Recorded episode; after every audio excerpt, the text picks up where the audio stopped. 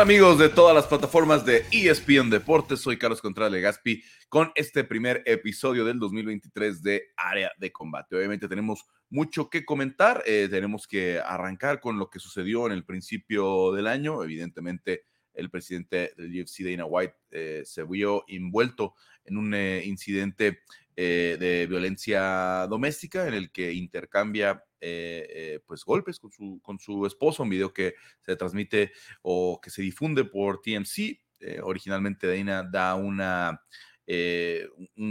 una entrevista con, con, el mismo medio que hace la, la, comunicación. Se presentó esta semana en el UFC Apex con un discurso muy similar, obviamente reconociendo toda la culpa, pidiendo que nadie lo defienda, porque había algunos peleadores que lo han estado defendiendo en redes sociales.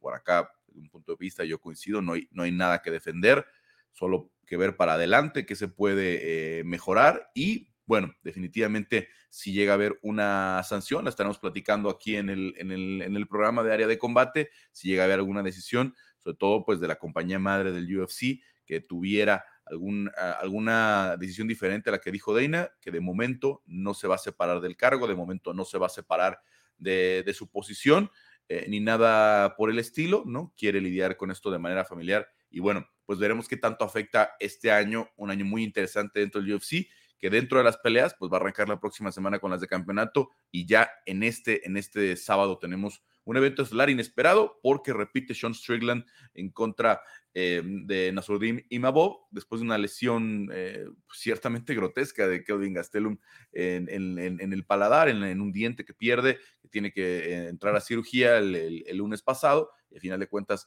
Strickland, que vive en Las Vegas, que había sido estelar en contra de Jared Cannonier en diciembre y se quedó con la espinita, es nuestro nuevo evento estelar. Y para platicar de eso, ya voy saludando a nuestro panel de expertos en artes marciales mixtas, Diego Lecanda de MMA Shock, está de vuelta después de unos días eh, que no nos pudimos tener por cuestiones de horario. Cristian Tetzpa, que también eh, está con nosotros, y Juanma Ibarra. ¿Cómo están, chicos? Eh, ¿Cómo les pinta el 2023? Bien, ya, ya de regreso, ya los extrañaba mucho. Sí, pasaron este, muchísimas semanas sin platicar pero pues ya también regresa la acción, ¿no? Este fin de semana, entonces eh, está comenzando un año de celebración para UFC con el 30 aniversario, entonces creo que va a ser eh, un año muy interesante para cada una de las divisiones. Sí, tendremos, eh, todavía no es obviamente oficial, pero por ahí ya con las fechas que se han estado anunciando, son hasta 14 pagos por evento en este año. Diego, ¿cómo estás? Todo bien, gracias. Feliz de estar de vuelta. Si hay problema de eco, avísenme. Estoy en un depa nuevo, entonces empezando año, empezando cambios, pero aquí no me iba a perder. Hay que, poner las alfombras. Exacto, sí. Pero contento de estar de vuelta y, de esta cartelera que puede que no se vean muchas cosas a, grandes rasgos, pero hay, muy, hay muchas joyitas por ahí adentro, entonces vamos a ver. Y hasta Buenos Aires, Juanma, eh, no podría pintar mejor el año después de cómo, cerraron los, argentinos con ese campeonato del mundo en Qatar pero, ¿cómo estás? ¿Cómo pinta el 2023?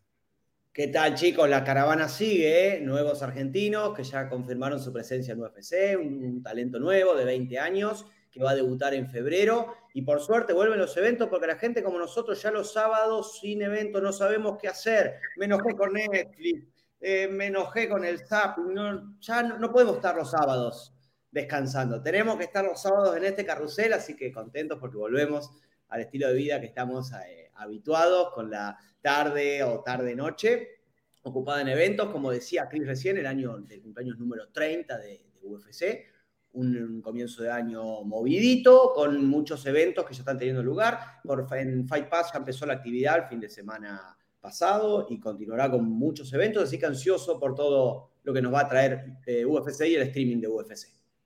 Así es, em, desafortunadamente también tuvimos otras malas noticias por ahí en el, en el inicio, eh, el, caso Phil Barone aquí en Nayarit, eh, México, que, que se, pinta muy grave, un asunto de, feminicidio, pero ya lo que mencionabas de las buenas noticias, Francisco Pardo estará debutando en, en Argentina, perdón, el argentino estará debutando en Australia, entra, entra de, de, Prado, entra de reemplazo Francisco Prado, y obviamente ya tenemos la fecha también de debut en el pago por evento, en el evento numerado del mes de marzo para Esteban Ribovic. Así es que dos buenas noticias para Argentina.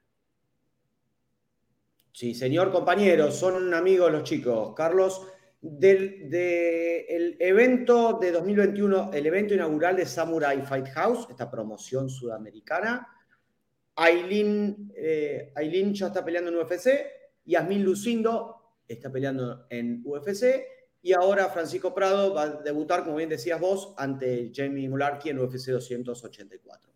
Era, ¿Es Yasmin Lucindo o es esta mm, eh, Tavares? Eh, no, Yasmin Lucindo es la que peleó por el título inaugural de las 115 libras y después también compitió Tamírez Vidal. Tamírez Vidal, perdón. Quien le arrebató el título a Aileen, también una cuarta peleadora de Samurai que llega a UFC, lo cual es una buena noticia porque hay una especie de ruta o camino de promociones latinoamericanas a UFC. Esperemos que, algunos triunfos de, los chicos cementen bien este camino, pero es una buena noticia.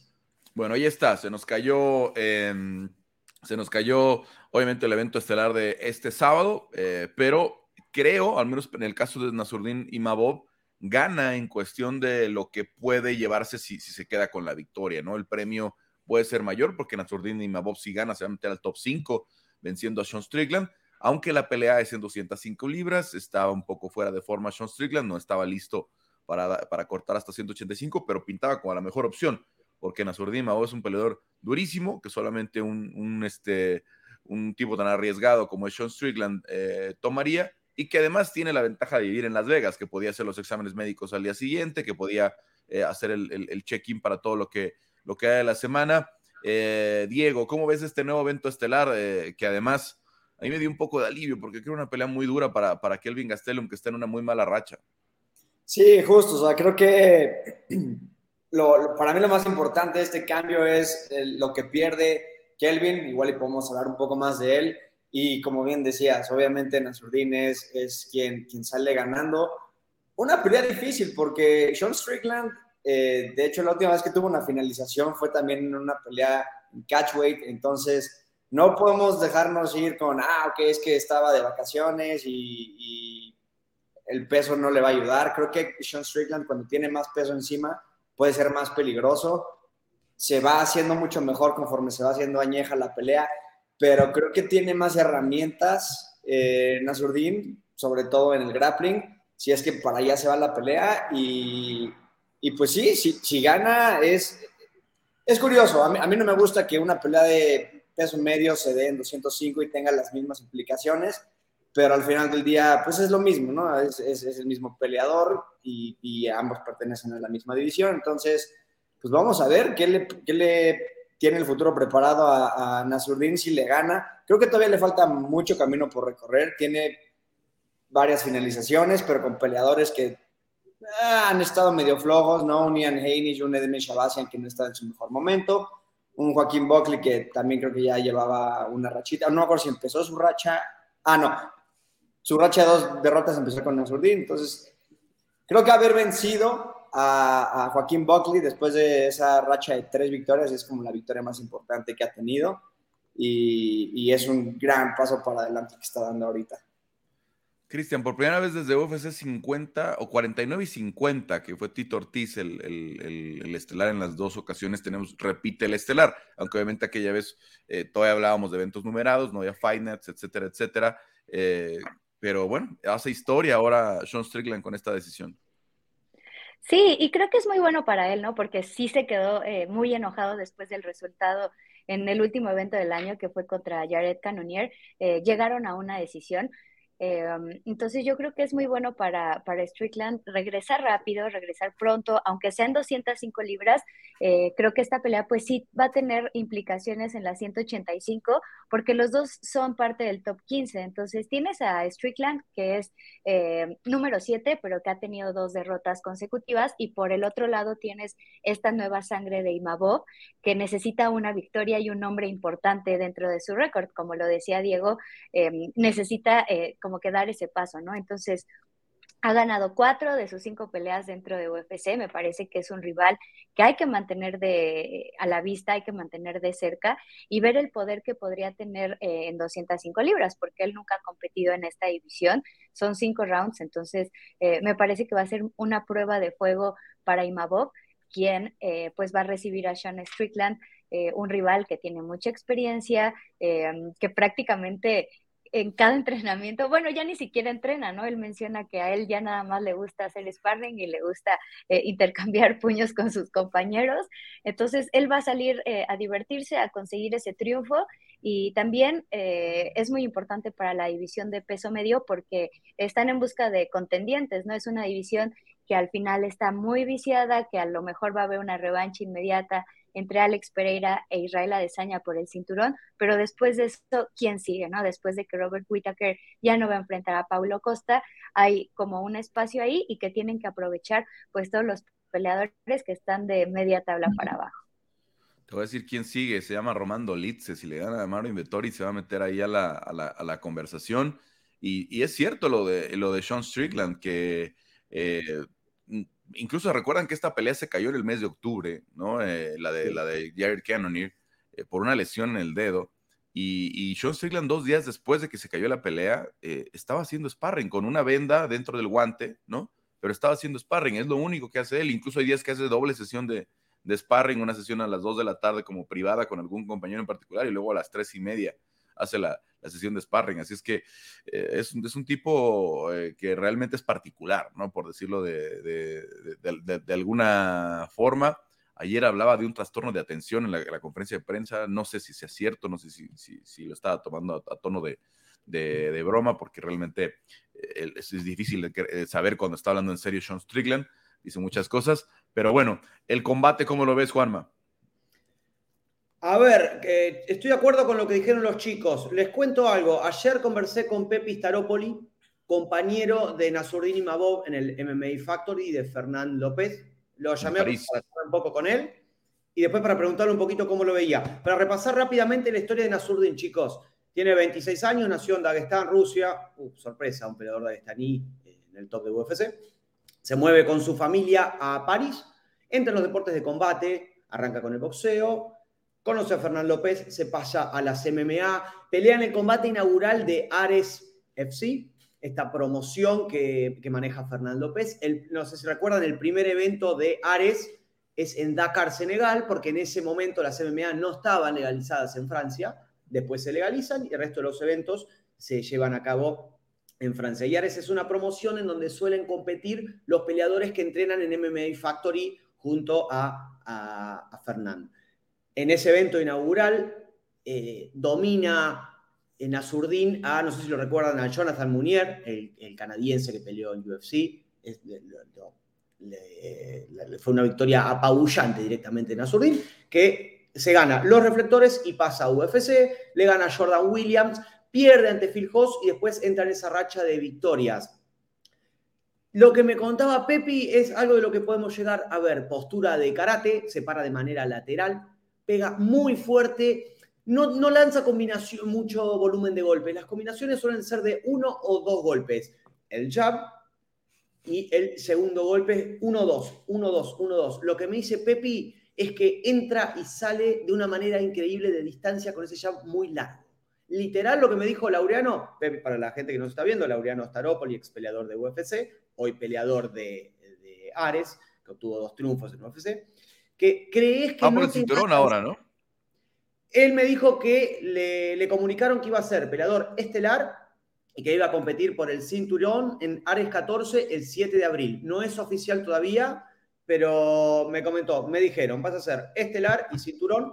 Peleó con Carl Booth y con Leonardo Damiani, el italiano, ganó los dos y le prometieron eso. No es oficial todavía, pero él me dijo, estoy esperando porque me dijeron que va a ser un hecho. Así que está a la espera de que pase eso compañero de Nasurdini me dijo, no sabes, parece que lo tenés a dos metros y de golpe te está pegando con el jab, no te toca, directamente te pega y después viene lo peor porque viene la mano derecha. Pega muy fuerte, es muy rápido. Chicos, para redondear, el talón de Aquiles que se le vio hasta ahora a Nasurdin es la pierna demasiado adelantada, con ese estilo parecido al de Conor en los comienzos, al de Gunnar Nelson, que era pasible de eh, ligar algunas patadas bajas, y la lucha que fue la receta que siguió Phil Hoss para derrotarlo.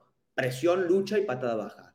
Que veo que Strickland no es un gran pateador y tampoco lo he visto luchando demasiado. Sí puede presionar y avasallar con los golpes, Carlos, Diego y Cris, pero no lo veo con la receta para la entrada y salida, para el cambio de perfil y para el juego moderno de Nasurdin.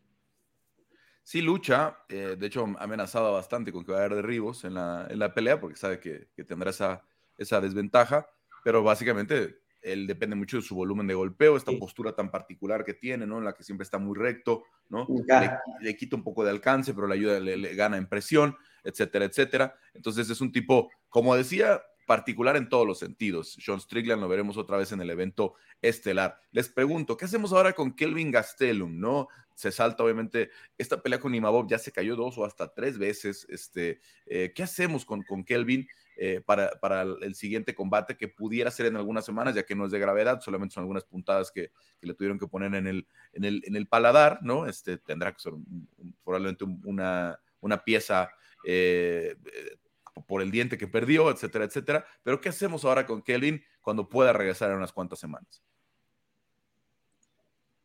A mí me interesa, por ejemplo, una pelea con Chris Curtis. Creo que sería buena.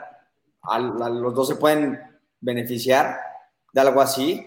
Eh, creo que sí necesita alguien que esté más abajo de los rankings, una pelea que sea mucho más ganable. Eh, porque Kelvin tiene todo. Yo creo que es de esos peleadores que él es su peor enemigo. Eh, ya sea mentalidad, ya sea malos hábitos, ya sea. Eh... Sí, ha batallado mucho para estar en las 185 sí, libras. Exacto. Cuando Entonces, él debería estar en 170 o en 155, si, si vemos su alcance, ¿no? Si vemos su, su, estatura, ¿no? Y su alcance, él pudiera ser hasta un peso ligero. Y, el, y es el problema es que, perdón, eh, o sea, que él tampoco como que hizo mucho y quiso regresar a 170, ¿no? Perdón, digo.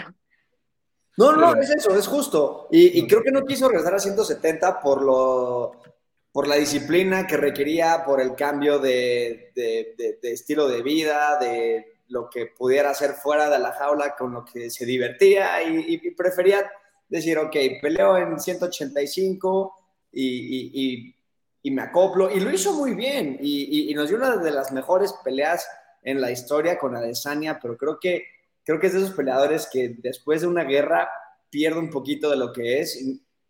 Y, hasta dudo si podemos ver a un Kelvin como, como lo llegamos a ver. Ya, ya no sé si, si tenga lo mismo en el tanque.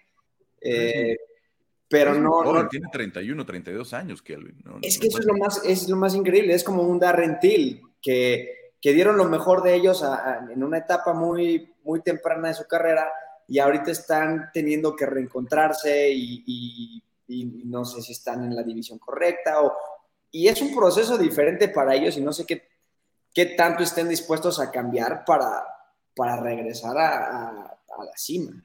¿Qué hacemos, Juanma, con, con Kelvin? Yo lo pondría en una pelea con. Es complicado. Cayo Bogalio. ¡Wow! Eh, buenísimo. No lo quieres a Kelly, no sabíamos. no, Chris Carty sería una buena opción, pero una pelea con Cayo Bogalio me encantaría, porque si le gana a Cayo Bogalio puede asentar su posición en el ranking y de ahí pelear contra alguien más arriba. O si no, reemplazo, ya se acaba, se anunció hace poquito Dricus Duplessis con Derek Branson, podría, ser un, un, podría estar de reemplazo, para tenerlo en cuenta. Sí, ya fue a Australia incluso que él vino a pelear, ¿no? No sé, peleó en Australia, creo que fue la que se cayó con Rob Whittaker, ¿no? No sé si volvió fue la a que pelear. se cayó con Whittaker, que pelearon la de Sania y Anderson. ¿verdad? Que la de Sania fue en Atlanta, no, no fue en sí. Australia. Chris, ¿tú querías con Kelvin? Ay, no sé, a mí sí me preocupa mucho porque eh, a, a, mí me parece que por el récord que tiene, o sea, se mantiene ahí porque es de los consentidos eh, de la promotora y creo que eh, eh, al principio de su carrera pues lo hizo muy bien. O sea, bueno, y por los rivales con los que ha perdido, ¿no? Ha perdido con, vaya, perdió con Rob Whittaker, perdió con Israel Adesanya, ¿no? O sea, no, no ha perdido con, con Donadies, ¿no? Digamos, en, en, en la Germán no es la única como que... Sí, pero la, lo, le ganó Ian Hennig en esta racha, ¿no? O sea, hablando un poco de, de, de ese nivel. Sí. ¿Pero qué harías, sí, a lo que voy es que, eh, o sea, tienes una derrota más de Kelvin Gastelum y me parece que sí. O sea, ahorita ya está en la cuerda floja, entonces yo lo que haría es a lo mejor ponerle un rival eh, que no esté rankeado o que esté por debajo, o sea, incluso un, un Chris Curtis, un Darren Till, y ya después este, empezar a pensar, o sea, si consigue la victoria, pues ya empezar a pensar en algo más arriba. El problema es que las 185 libras también están recibiendo a, peleadores como Cayo Borralio, eh, como el mismo Dricus Duplessis, o sea, son rivales muy complicados. Y si pones a Kelvin contra peleadores de ese tamaño y en tan buenas rachas, eh, creo que sí sería como bastante peligroso para él. Entonces, si se quiere mantener dentro de la promotora, yo lo que haría es ponerle un rival tal vez eh, de más bajo perfil y esperar a que Kelvin saliera con esa victoria. Chicos, Yo tengo la solución. Una Yo tengo la solución al perfecto, al perfecto problema de Kelvin Gastelum. No, sí, obviamente sería lo ideal si lo viéramos en 170 porque la pegada de esa mano izquierda en 170 va a hacer más daño que en 185. Pero si, si queremos una buena pelea para Kelvin, eh, creo que el ideal es, y ojalá que gane, es el coreano Yu Jong Park, el Iron Turtle. Tiene un alcance muy similar tiene una estatura muy similar y además es súper aguerrido, además le, le, gusta mucho el intercambio, el estilo de, de Yu Park es así como el de Kelvin. Entonces creo que incluso si Kelvin saliera mal en esa pelea, puede ser una pelea de la noche, ¿no? Pues esas peleas que te deja el bono, de lo que por la razón por la cual Kelvin está aquí, porque da guerras, porque es atrevido, porque, porque le gusta el intercambio. Entonces creo que esa es la pelea perfecta para él en este caso. Incluso gane o pierda eh, el, coreano, ¿no? Eh, creo que esa es la, pelea para hacer con él. Ojalá que ganara, porque entonces ya se está acercando a los rankings eh, Park, ¿no? Y es una pelea más, más factible que todavía le da, le da a ganar. Pero esa es la que a mí me gusta ya desde hace, desde que, si no me equivoco, fue la de Park con, déjame ver cuánto, con Gregory, con Gregory Rodríguez, ¿no? Estaban peleando y a media pelea dije, este, esta me encantaría con Kelvin, ¿no? porque estaba muy en desventaja Park con el alcance de Gregorio Rodríguez pero muy, muy, muy echado para adelante y eso, y eso me encantaría. Que también un saludazo. Bueno, ahí tenemos un saludazo. ¿Quieres decir algo, Juanma? Los fanáticos aquí.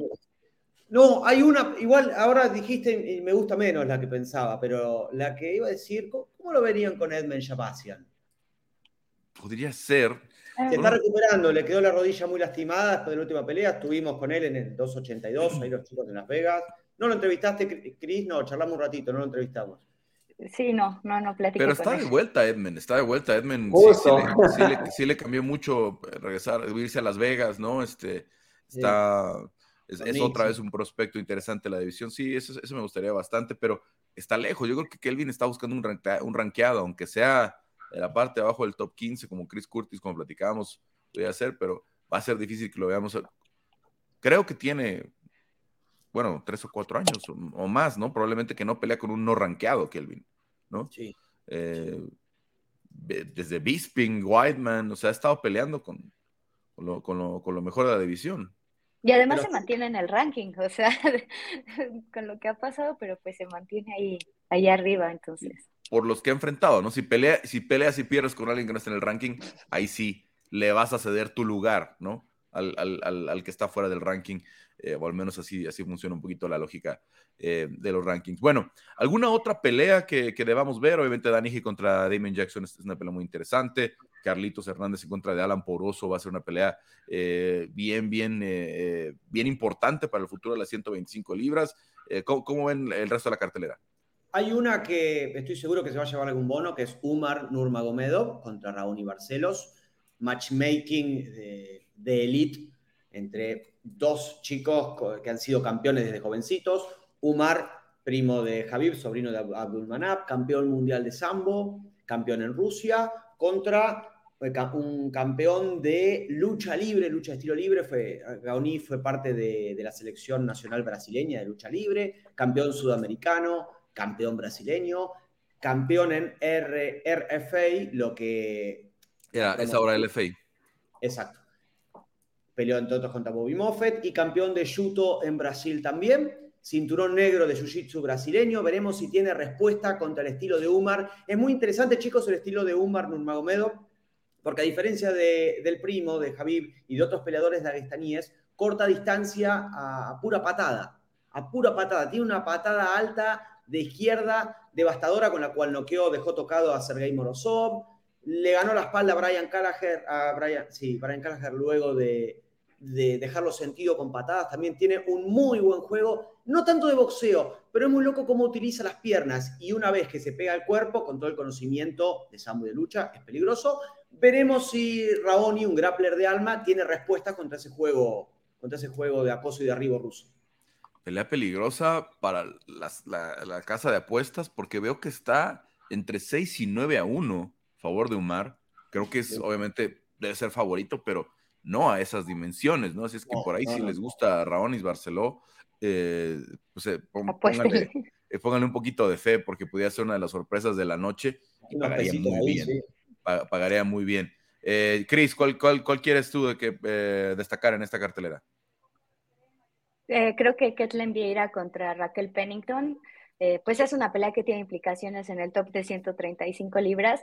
estaba revisando los nombres de, las, de, las, primeras peleadoras dentro de la clasificación y realmente es una división bien complicada, ya lo habíamos comentado también contigo, Carlos, pero no tienen demasiada acción, ¿no? O sea, el año pasado cada una peleó una vez en el año, entonces creo que esta pelea es muy importante porque Raquel viene muy buena racha y ella peleó por el cinturón, pero quiere otra oportunidad. Y creo que también sería muy buen resultado para Ketlen Vieira, ¿no? Porque después de la derrota que tuvo eh, contra Irene Aldana, eh, se ha recuperado. Eh, esa última victoria también que tuvo, creo que la ha catapultado y la ha puesto otra vez en los reflectores del peso gallo. Aún no se sabe qué va a pasar con Amanda, si va exponer otra vez ese cinturón o si va a exponer el de, el de peso pluma, pero creo que es importante que las peleadoras de esta división tengan acción y esta es una de, las peleas que podría dejar ahí eh, pendiente o, ya así con, los super reflectores puestos como, como próximas retadoras, ¿no? Junto, eh, obviamente, también eh, de lo que ha hecho Irene Aldana. Sí, es una pelea que tiene que poner en alerta a Irene Aldana porque si gana Ketlen, Irene tiene la ventaja ahí de la mano de que ya la noqueó, pero si gana Rocky, Veremos qué dice el UFC, ¿no? Porque Rocky ya peleó por el campeonato, eh, no fue una pelea atractiva con Amanda, ¿no? En, realidad, aunque sí fue una pelea dura y larga, ¿no? Este, no, no fue una pelea, digamos, eh, que la gente recuerde como una de las mejores de las 135 libras, ¿no? Entonces, eh, tendrá su argumento, tendrá su argumento y también más adelante durante el año, si gana Holly Holm, tendrá otro argumento, pero veremos qué, qué termina pasando. Diego, ¿a ti cuál, cuál, cuál te llama la atención? ¿Qué pelea escogerías? Yo me estoy yendo más por un knockout seguro en la pelea de Roman Kopilov contra Punagele Soriano. Soriano. Eh, creo que e, e, esa pelea, si llega a la distancia, no sé, voy, a tener que raparme o algo así, porque viendo los récords de los dos, cómo pelean, eh, no hay muchas implicaciones, son, son peleadores que han tenido sus altos y sus bajos dentro de la división. Eh, sobre todo eh, Kopilov no, no, le ha ido tan bien, pero bueno, cuando tiene un 100% de, de, finalización, ah, tiene una decisión, tienen casi el mismo récord, 9-2, uno tiene 6 knockouts, 2 sumisiones y una decisión, el otro tiene 8 knockouts y una decisión, entonces en, en papel son muy parecidos, lo que tienen en las manos es ladrillos, y, yo me estoy yendo por el factor entretenimiento y, esta pelea no me la voy a perder por nada.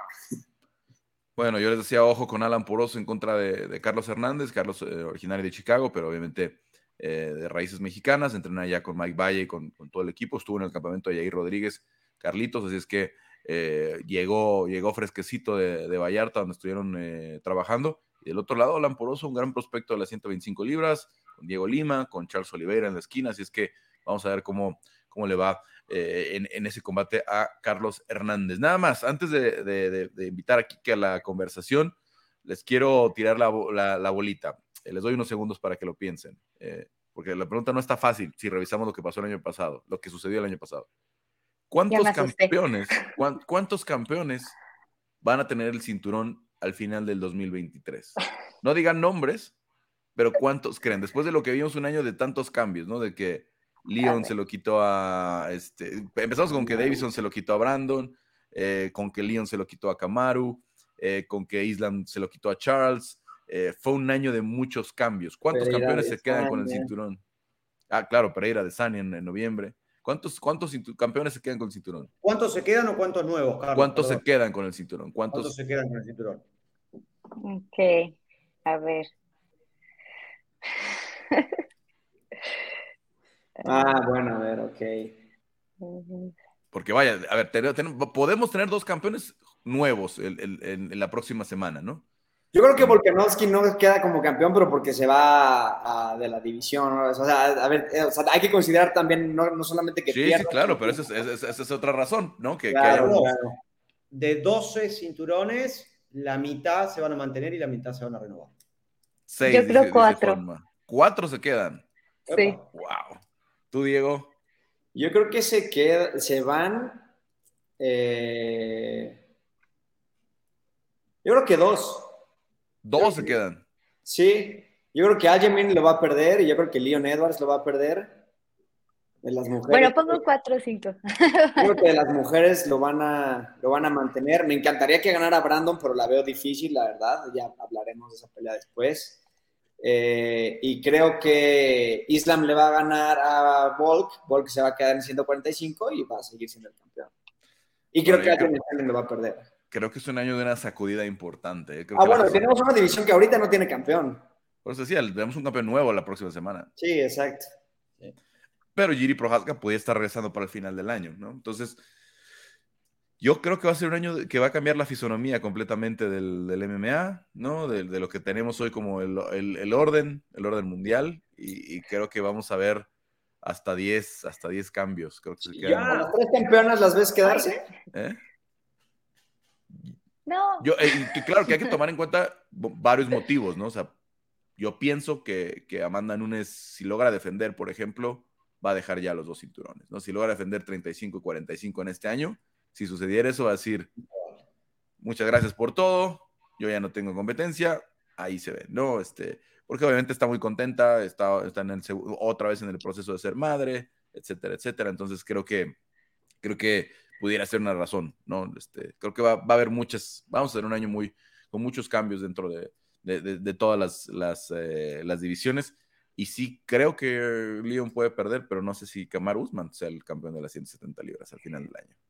Pero, o sea, si te das cuenta, es como una tendencia, o sea, lo que pasó en 2022, o sea, también sorprendió muchísimo, o sea, hubo muchos nuevos campeones, o sea, lo que pasó con Kamaru y Leon Edwards, Alex Pereira y Adesanya, eh, Whaley, ¿no? Con Carla, o sea, yo creo que, que, también este año va a haber muchísimos cambios y ya se está dando, eh, pues, esa pues sí, esa transformación eh, generacional de estilos. A mí es lo que me gusta, o sea, que realmente, aunque haya un campeón dominante, ahora sí no sabes, o sea, no sabes. hay que recordar que arrancamos el año pasado con Juliana de campeona, no con Amanda. Sí. Y luego a Valentina la tocaron, a Valentina estuvo cerca por ahí con, con Tayla Santos, entonces es un año complicado. Luego, en el, en el, mismo año se cambió de Rose a Carla y de Carla a Weili. Y en un momento. Si ven como campeón entonces a final de año. Yo. A Kansat, si logra hacerlo, creo que podría ser el de vuelta. Pero hoy no es campeón. No, no, por eso, pero a final de año creo que podría ver a Kansat como campeón. Yo no lo veo en 70, pero en 185 probablemente. Y a Henry Sejudo si todo sale bien. Bueno, vamos a ver. Vamos, vamos a ver. Cortemos este segmento. Termina, termina la pregunta, ¿no? Ya lo saben, este sábado arranca UFC, eh, el Fight Night en UFC Vegas 67, con Sean Strickland enfrentando em, a Nasurdin Mabov en el evento estelar. Vámonos, eh, vamos a ver si podemos ya incluir a Kike. Oye, ¿no dijimos predicciones del estelar? A ver, bueno, ya, a ver, justo Kike estaba mandando un mensaje. Ah, ya está por acá, Kike. Este eh, bueno, a ver, pronóstico, Kike, nada más. ¿Quién gana? Eh, perdón, Diego, Diego, ¿quién gana? Este, ¿Sean Strickland o Nasruddin Imabov? Nasruddin Imabov, sumisión. Juanma. Imabov, decisión unánime. Cristian Tetzpa. Creo, que Sean Strickland va a sacar el colmillo. Oye, porque Strickland, gana, pero por decisión, si la, si la, logra llevar. y va a ser una pelea difícil de ver a los 25 minutos. Sí, sí, tendrá que ser un poco lenta. Ya está por acá con nosotros Quique Rodríguez. Vamos a comenzar con un tema que también fue de los que eh, llamaron la atención al principio de año. A mí no me tiene nada entusiasmado, pero vamos a ver, quiero escuchar sus, opiniones. Em, Jake Paul decide ir a PFL y está ofreciendo contratos de una pelea de MMA y una de, de, box para Nate Díaz. Eh, Quique, eh, pues, ¿qué opinas de primero de lo que dice Jake Paul, que ya fue disruptivo en el mundo del boxeo? Y ahora lo quiere hacer en el mundo de las MMA. Saludos, Carlos, Diego, eh, Cristian, Juanma, eh, gusto saludarlos, feliz año. Eh, pues mira, creo que a Jake Paul desde que incursionó en el tema del boxeo, pues hay que entenderlo como lo que es, una persona de negocios, ¿no? Que él es en el negocio del espectáculo desde su canal de YouTube, es una persona con muchísimo alcance en redes sociales y eso lo ha sabido explotar para su beneficio, ¿no? Ha hecho muy buen negocio en el boxeo, pues yo le valoro y le respeto la parte eh, en la que ha apoyado a boxeadores, pues él al final fue artífice de la Amanda Serrano contra Katie Taylor, pero sus peleas pues han sido eso, ¿no? Un espectáculo contra eh, peleadores de otras disciplinas, pues eh, digamos de alguna manera acomodados, por, por, decirlo de cierta manera, o ya pues, pues ya, ya como el caso de Anderson Silva, pues, pues retirados. Y ahora me parece que busca lo mismo en la MMA, ¿no? También, pues por ahí me, me parece son sus retos. Y yo también poco la parte que que siempre me he cuestionado, al menos del lado del boxeo, es cómo sucedió o, cómo, o por qué esta industria, o la industria del boxeo, le abre las puertas tan fácil a personas como Jake Paul, ¿no? ¿Qué es lo que está fallando para que personas como Jake Paul entren de manera tan fácil a, universos como el de boxeo y ahora en, casos como el de la PFL? Ahora, eh, Kike, yo te pregunto, tú que estás más metido en este tema, ¿Existe todavía el negocio de Jake Paul? Porque, a ver, tronó Thriller como Jote, ¿no? ¿Qué pasó con Thriller después? Este, y, qué quedó de Thriller, ¿no? Después del, del, tema Jake Paul. Eh, no sé si Showtime lo dejaría ir, por ejemplo, si fuera un, valor tan grande, porque tenían ya Jake Paul, ¿no? Si fuera un valor tan grande para, para su venta de pago por eventos, etcétera, que lo deje ir a PFL, porque no está en la compañía, ¿no? le hubiera sido muy sencillo dejarlo ir a Bellator que está con la misma compañía, que incluso es la compañía madre de, de, Showtime, la que, la que tiene, la que es la dueña de Bellator también. Entonces, es todavía un negocio. Eh, Jake Paul está perdiendo gas y por eso está buscando eh, este, este tipo de, de, cambio. Eh, es una buena pregunta, ¿eh? Quizás en el boxeo, pues sí se, sí se llegó a desinflar un poco porque, pues, eh, por un lado llegaron nuevos fanáticos, pero por otro lado, pues el, nicho tradicional de boxeo quizás pues no lo terminó por aceptar de todo, no le gustó lo que presentaba y pues, pues se hablaba mucho de cómo dañaba al boxeo, que es un tema con el que yo no estoy de acuerdo, pero me parece que pues sí, él, él, quizás está explorando otras unidades de negocio, ¿no? Y sobre el tema de por qué no seguir con Showtime, pues habría que revisar el contrato, supongo que no hay un tema de exclusividad, o supongo que él se negó a firmarle eso y Showtime lo aceptó, quizás Showtime pensaba que pues que aunque no hubiera este tema de exclusividad, pues no iba a pelear en otro lado que no fuera con ellos porque pues a lo mejor les estaba yendo bien juntos, pero, pero es un buen punto el que mencionas, probablemente ya las últimas peleas no fueron tan lucrativas como las primeras y él pues está buscándole por otro lado. Empiezo ahora con, con ustedes, Cris, eh, Juanma, Diego. A ver, tuvimos un experimento, hay, hay, varios experimentos de boxeadores que han ido al MMA, ¿no? Y a mí el, que me parece más legítimo y no sé por qué no continuó fue el de Amanda Serrano, que incluso llegó a ganar por sumisión en Combate Américas. Em, pero vimos hace pues, dos años ya, fue porque fue en 2021, eh, a Clarissa Shields hacer el experimento de intentar en el MMA. Y estamos hablando de un atleta de alto rendimiento, de un atleta dos veces medallista olímpica. Eh, ya son tres divisiones donde se discutía, ¿verdad, Kike?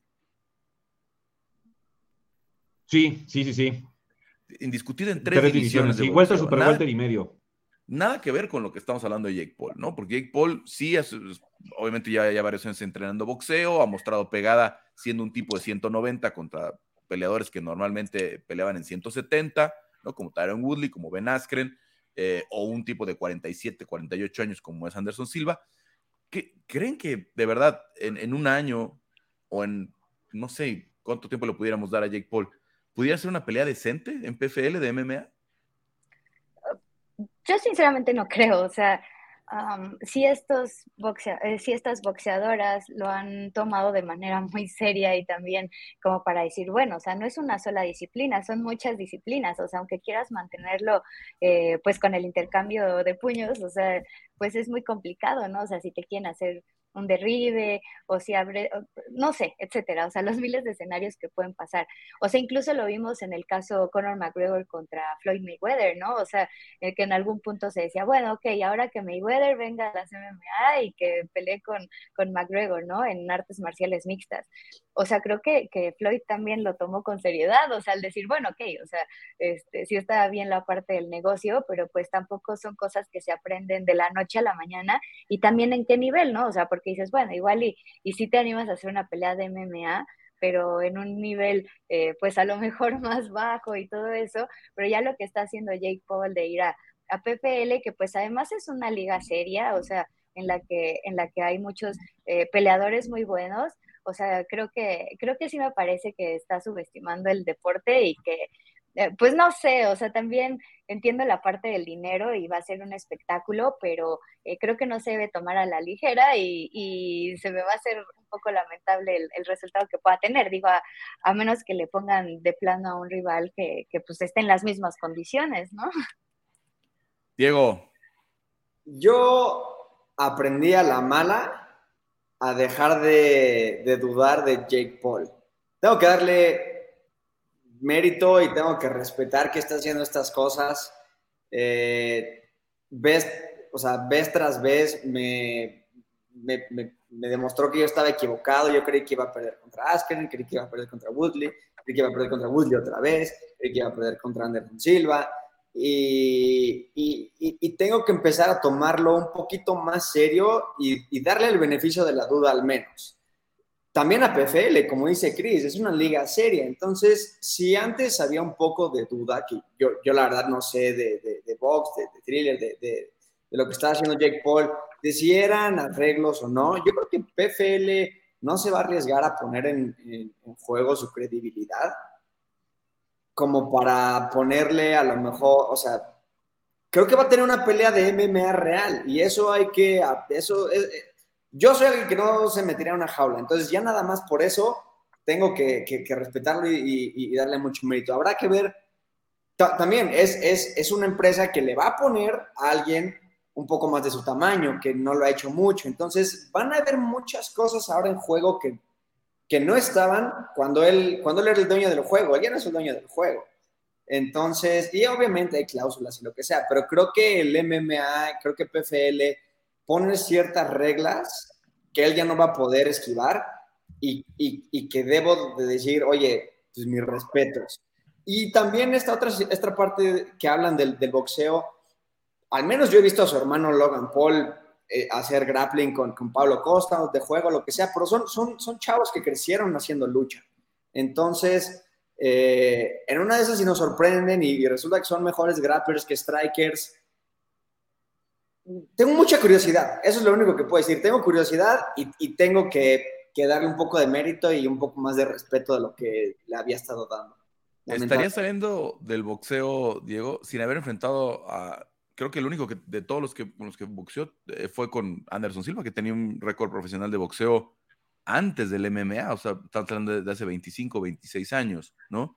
Eh, ¿Verdad? Que, que no llegó a boxear con algún profesional, ¿no? Por ahí lo de, lo de, lo de Luca Fury nunca se dio, que tenía por ahí cuatro peleas o tres peleas. Sí, con el hermano de, de, Tyson Fury, que es con el que siempre se, se manejó que iba a pelear, eh, pues que tampoco el hermano de Tyson Fury pues, es un boxeador destacado. Eh, pues al final por, por temas de la visa o por una lesión, nunca se llegó a esa pelea, pues, pues realmente no sabemos si, si fue porque él no quiso pelear o porque de verdad esos problemas sucedieron y fue casualidad. Pero, pero sí, realmente a lo, lo que siempre se le criticó a Jake Paul, lo lo que siempre le faltó a él como para quizás ganarse un poco a, a, un mayor público era boxear con un tipo, con un peleador pues que, que se dedicara profesionalmente a eso pues de tiempo completo. Bueno, lo que quiere PFL, y a mí, o sea, lo comprendo, lo comprendo porque PFL está abriendo las Super Fights, la, la, categoría Super Fights para vender pagos por evento, pero a mí sí me decepciona ciertamente porque es una promoción que ha estado haciendo las cosas bien, que tiene una Challenger Series que está trayendo mucho talento, que ya un peleador de Challenger Series el año pasado llegó a pelear por el campeonato, eh, que le está abriendo las puertas a, muchos países, a muchos, eh, a talento de muchos lugares, que está pagando muy bien por los campeonatos, etcétera, etcétera pero que ahora creo que, recurren a un, pues a un truco, ¿no? Porque no, no, no, no, es un truco para vender eh, pagos por evento, no hay más, no hay otra forma de decirlo, no tendría por qué vender pagos por eventos alguien que no ha debutado en MMA, no tendría por qué ser eh, un, un, este, un, un, estelar. Eh, menos hablar de un Nate Díaz, ¿no? Pues yo no quiero imaginar cuánto podía sobrevivir si se van al piso con Nate Díaz, ¿no? Con, con un cinta negra eh, de César Gracie, como es tan destacado además como es Nate Díaz.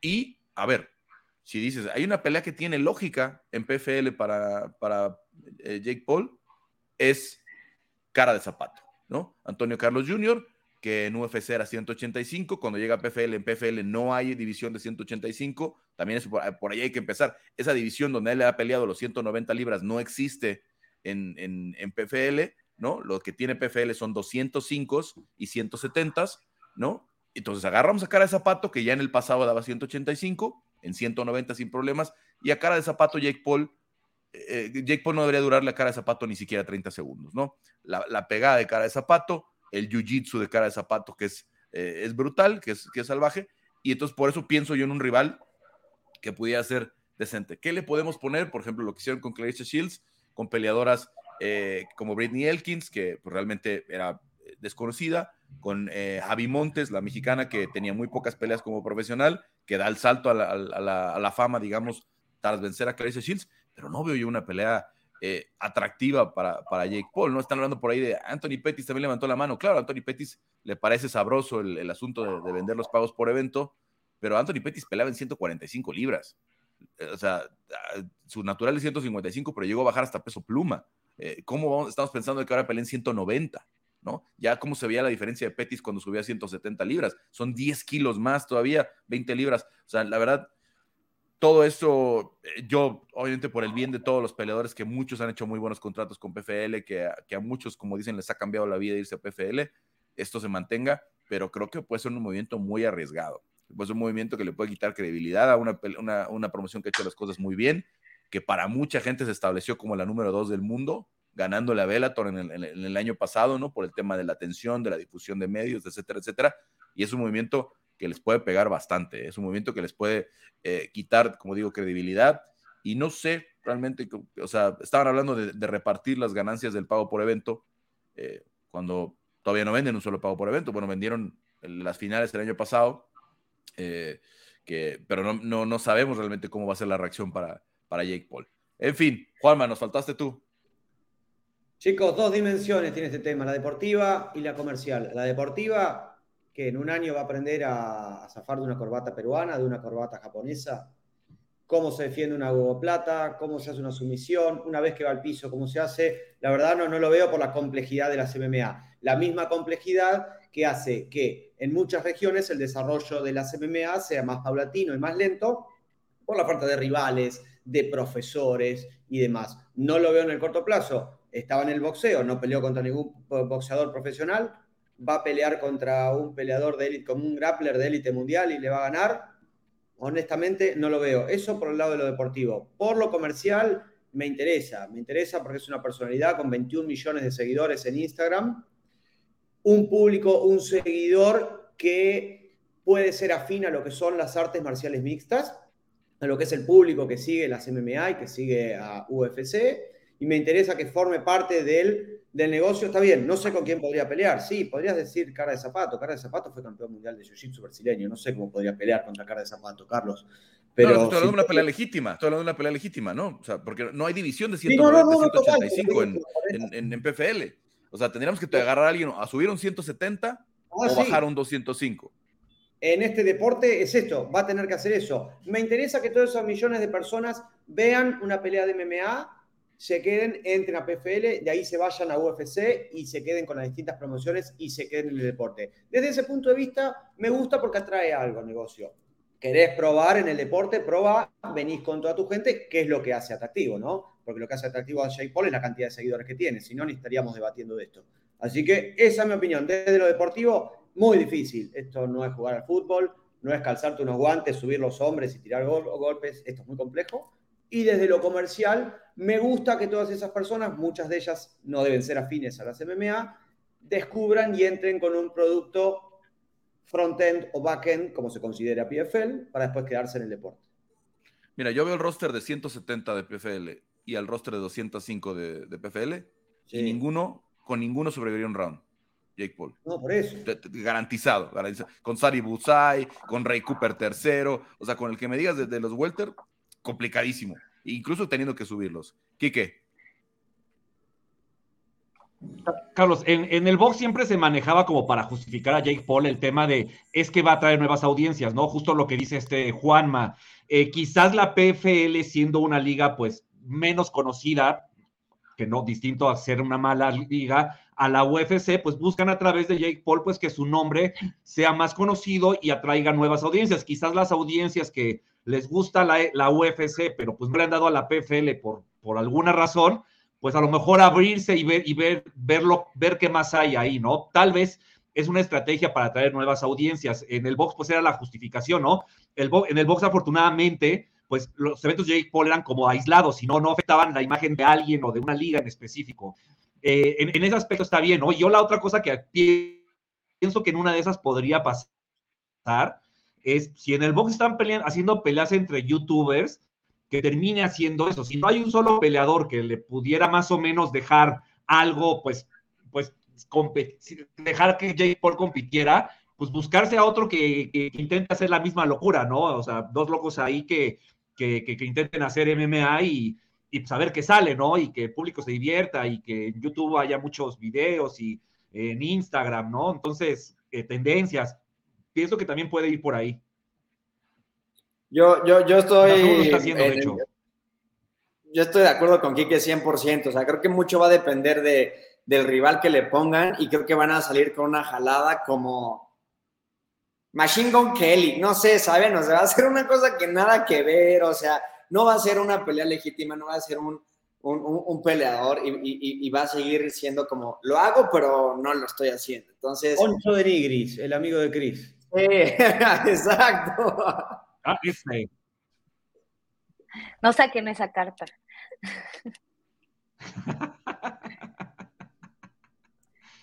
ya no, te escuchamos, Carlos. Aquí me escuchan. Ya. Ya. Wiz Khalifa es el que está ahí, porque además es parte de los dueños de, PFL, ¿no? El, rapero, ¿no? Este, pero vaya, híjole, no, no, sé, no sé, no sé. Digo, si a ustedes les, gusta el, trip de, Jake Paul, ¿no? Seguramente la cartelera de, aquella pelea donde pongan a, Jake Paul tendrá respaldo de, muchas de las buenas peleas que puedes hacer hoy en, hoy en PFL, ¿no? Este, eh, con, con, la verdad es que, digo, como les digo, el roster de 205 y de Welter, a mí eh, son, son dos buenas divisiones, o sea, imagínense la pegada de Robert Wilkinson con guantes de, de cuatro libras en contra de, digo, de, cuatro onzas en contra de, este, de, de lo, que podemos ver de Jake Paul. O sea, que, hablando de Robert Wilkinson, el último campeón de, de light heavyweight, y Sadie Busai, que no sé cómo da 170 libras. Sadie Busai ha de pesar 205 o 210 en, entre, entre campamentos, ¿no? Este, y el alcance que tiene y todo eso. Así es que vamos a ver, vamos a ver, vamos a ver. Eh, ya veo a Diego muy emocionado. No, me, gusta hablar de temas morbosos a veces. Del 0 al 10, Chris, del 0 al 10, Chris tiene un 5, Juanma un 7 y Diego un 10 y medio. poquito, poquito. Y Kike está más contento porque ya se va del box, Jake Paul. Ay, sí, ya. Ya se va a acabar, ya se va a acabar la polémica. Menos. Y nos lo echas a nosotros. Bueno, es que, pues, por lo que no lo podemos ver como algo serio. Es una pelea de morbo, es una cochinada. O sea, saberlo como, como algo separado. Ahorita en Dazón están haciendo. Ahorita en Dazón ya hay casi mensualmente una cartelera entre personalidades influencers, ¿no? No sé si youtubers específicamente, entre influencers, y son pagos por evento, ¿no? Y son eventos ahí que yo la verdad no he visto ninguno, pero pues ahí están y pues probablemente no, no, no vaya a ser que cae, termine cayendo en eso, ¿no? Es, esa es mi principal preocupación, porque la verdad es que hoy creo que el estado del MMA a nivel eh, técnico está en, una evolución muy alta, ¿no? Vemos cada vez más peleadores que hacen todo bien, que luchan bien, que tienen buen jiu-jitsu, que tienen buen striking, eh, y, creo que, que, no hace falta, creo que no hace falta, ¿no? Sí, evidentemente PFL quiere vender pagos por evento, va a entrar a un mercado eh, en el que pues se debutaron apenas en, el, en, el, en la peleas de campeonato en el en el 2022, pero va a ser, va a ser complicado, va a ser complicado. Vamos a, vamos a ver cómo se da. Chicos, Diego, Juanma, eh, Cris, gracias por sus aportaciones en este primer podcast del año, en este primer área de combate. Me quedo con Quique para platicar del arranque también del 2023 en el mundo eh, del boxeo. A ver si Héctor Cruz nos ayuda, no, no que los corra, pero ahí están. Bye bye, gracias. Y eh, a ver, Kike, igual como decíamos, arrancamos el año con el tema de Dina White y, lo arrancamos en el boxeo con el tema de Yerbonta Davis, si podía o no ser estelar eh, por este asunto también de violencia doméstica, que, entiendo que después la, madre de, su hijo eh, se, se, retractó, dijo que, no había sido cierto, que no, lo había, que no la habían lastimado, o al menos eso, eso fue lo último que leí en los reportes de noticias, pero pues ya dentro del ring, eh, Yerbonta da una buena pelea. Eh, Héctor Luis García probablemente fue más duro de lo que hubiera esperado, pero al final eh, termina noqueándolo en el décimo, ¿no? Sí, sí, Carlos. Mira, eh, respecto al, tema personal de, Yerbonta, sí, no, es, no, es, la primera vez y de hecho en, en, febrero tiene un citatorio por otra situación, por algo de un tema en auto. creo que el tema de Yerbonta Davis es, bueno, ya eh, eh, sus temas personales, yo creo que en algún momento sí le pueden pasar factura, espero que no sea así. Pero arriba del ring, Carlos, estamos viendo a un boxeador que de verdad desarrolla este deporte de una manera tan natural eh, que, que, que, no muchos tienen ese privilegio. Da la sensación de que Yerbonta Davis ya nació sabiendo lo que sabe hacer. la pegada que tiene me parece también privilegiada. Estamos ante un boxeador completísimo, un boxeador que además ya hay que darle también cierto crédito como un boxeador mediático. Al final de cuentas, le vendió todos los boletos allá en Washington, en la, en, la arena de Washington, y, resulta que es el evento deportivo con más venta de taquilla en la historia de esta arena. O sea, a ese nivel también ya está llegando Yerbonta Davis. Y si a eso le, le rematamos, que ya no está bajo el yugo de Floyd Mayweather y que él va a poder escoger las peleas que él quiera, supongo, pues estamos hablando de un boxeador que puede tener un 2023 pero de verdad espectacular, siempre y cuando sus temas personales no, no, no, no le corten lo que está logrando hasta el momento. Mientras no, no se meta eh, algún tema legal de aquí al mes de abril, cuando ya pinta ahora sí que se va a dar la pelea con, con Ryan García, ¿no? Sí, Sí, que, que, sigue siendo todavía una cuestión, ¿eh? Si va a pelear con Ryan García o no. A pesar de que todo el mundo dice que sí, pues sabemos que esto cualquier día puede cambiar, Carlos. Y, y, decir que es como muy chistoso este deporte, ¿no? Quizás no es la mejor pelea en cuanto a quizás la calidad de los boxeadores, los cinturones, la trascendencia de la pelea, lo que tú me digas, pero yo no, yo no, yo no ubico hoy un combate de boxeo que económicamente pueda ser más lucrativo que Yerbonta Davis contra Ryan García. Sí, definitivamente hoy, o al menos lo que va a hacer ruido en los medios, ¿no? Porque obviamente tenemos al peleador, Canelo sigue siendo muy mediático, ¿no? Pero no tiene ese, esa contraparte, ¿no? del, rival, ni Benavides, ni Vivol en una revancha, eh, no sé, ni, ni, ni, ni, Plant. Ni Caleb Plant, bueno, en caso que hubiera una segunda pelea, ¿no? No, ninguno de esos tiene No, la verdad es que en ese aspecto, Carlos, en, ese aspecto, creo que pues los dos son, son, son, tipos mediáticamente importantes que llevan calentando esta pelea años en redes sociales y, pues ya veremos, ¿no? O sea, se habla de que es muy favorito Yerbonta Davis en caso de que se haga. Yo soy de ese círculo de, eh, de, opinión, pero me parece que, que, Ryan García, pues de manera pues, relativamente discreta, ha, ha evolucionado y y, y, si por ahí fuera una pelea más competitiva de lo que parece, no, no, no, no debería sorprender. Sí, y bueno, en definitiva, eh, eh, lo de Yerbonta, creo que son casos. Yerbonta es como un Shakur con pegada, ¿no? Este, un, Shakur que noquea, ¿no? Porque hace muy bien también las, la, eh, la, defensa, cómo se mueve, etcétera, etcétera, pero tiene knockouts muy sólidos, ¿no? Y, Ryan García es como eh, justo lo que estábamos hablando, ¿no? De Jake Paul, pero bien hecho, ¿no? Jake Paul, eh, o sea, me refiero a todo lo mediático, a todos los seguidores que tienen Instagram, Ryan García, con todo el, ruido que hace en redes sociales, pero que además es un, boxeador extraordinario, ¿no? No se le ha puesto a prueba en el máximo nivel y Shakur sería esa, esa prueba perfecta. Sí, que, que Ryan García boxea desde niño, ¿no? Tuvo también una carrera amateur interesante y Golden Boy pues lo ha llevado desde, desde los inicios de su carrera profesional. Eh, sí, fíjate, eh, yo creo que Yerbonta Davis es un boxeador con unas cualidades técnicas brutales y, a mí me parece quizás el tipo más brillante, o sea, mentalmente arriba del cuadrilátero. En, esta, en este combate fue muy claro. Tres rounds para descifrar el estilo de, del androide, sentir la pegada, cómo movía los pies, tema de la guardia, de dónde salían sus golpes y a partir del cuarto round, ya que lo tuvo perfectamente descifrado, hizo lo que se le dio la gana, ¿eh? eh rectos de izquierda, o sea, él decidió llevar la pelea con esa mano y, y lo hizo de manera maravillosa. Eh, creo, creo que Yegonta Davis, además de, sus cualidades eh, técnicas, mentalmente sí puede estar muy por encima de, de, todos o de casi todos, ¿no? Por ahí Tyson, Tyson Fury me parece que, que mentalmente también es muy bueno, pero, pero sí, sí, la verdad es que el tema de Yerbonta es espectacular, ¿no? O sea, creo que se defiende muy bien también como Shakur y, va mucho más al frente, ¿no? Y, lo hace con muchísimo sentido, además. Bueno, em, ahí está el pendiente. Vamos a ver cómo se da la negociación entre Golden Boy, que ahí sí llevan todavía la carrera de Ryan García, y, Shakur, quien sea que, que, negocie por él o si él mismo se va a sentar en la, en la, en la mesa, ¿no? Eh, ¿qué, qué, qué, tenemos para este fin de semana o algunas peleas que, que vienen que hay que comentar?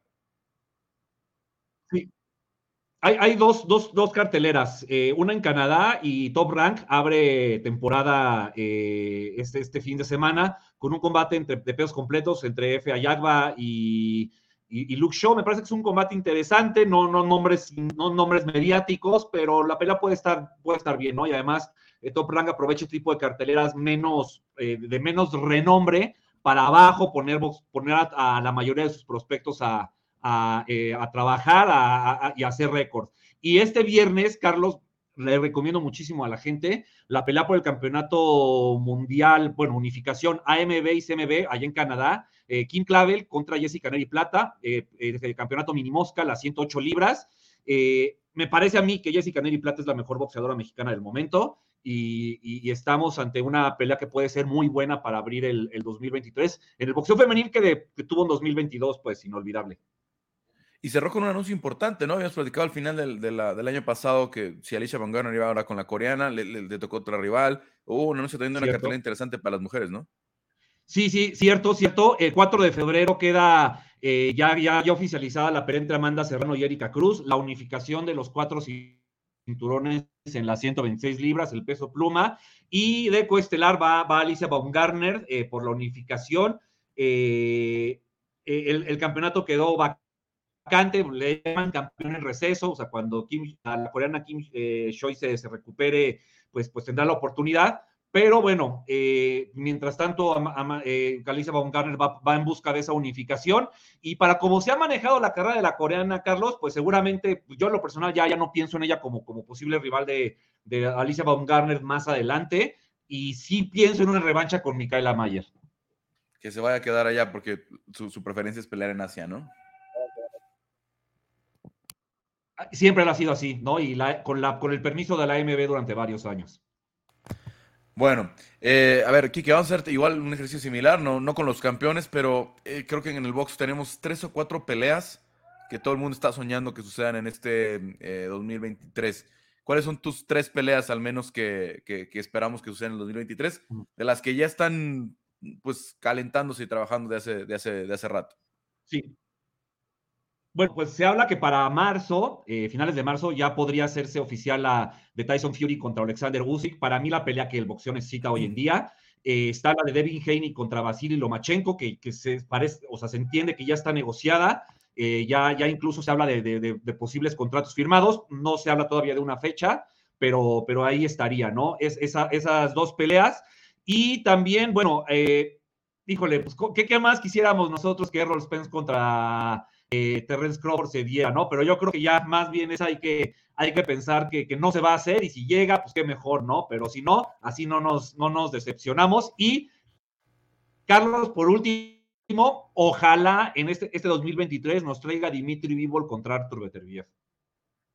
Wow, sí, Beterbiev contra Vivol sería buenísima. Eh, y obviamente la de eh, la de Spence Crawford, pues que ya llevamos, ¿qué es? Como tres años esperándola, ¿no? Y si no choca uno, si no hay lesiones, si no hay temas de, promociones, se ha, venido, se ha venido postergando.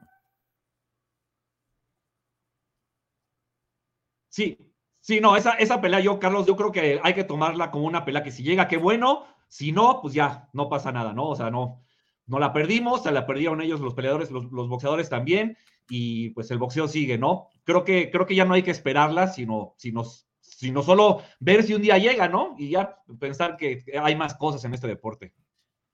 Pónganle un chofer a, a, Errol Spence, al menos en lo que resta, en lo que resta del 2023. Ay, sí, porque cada rato.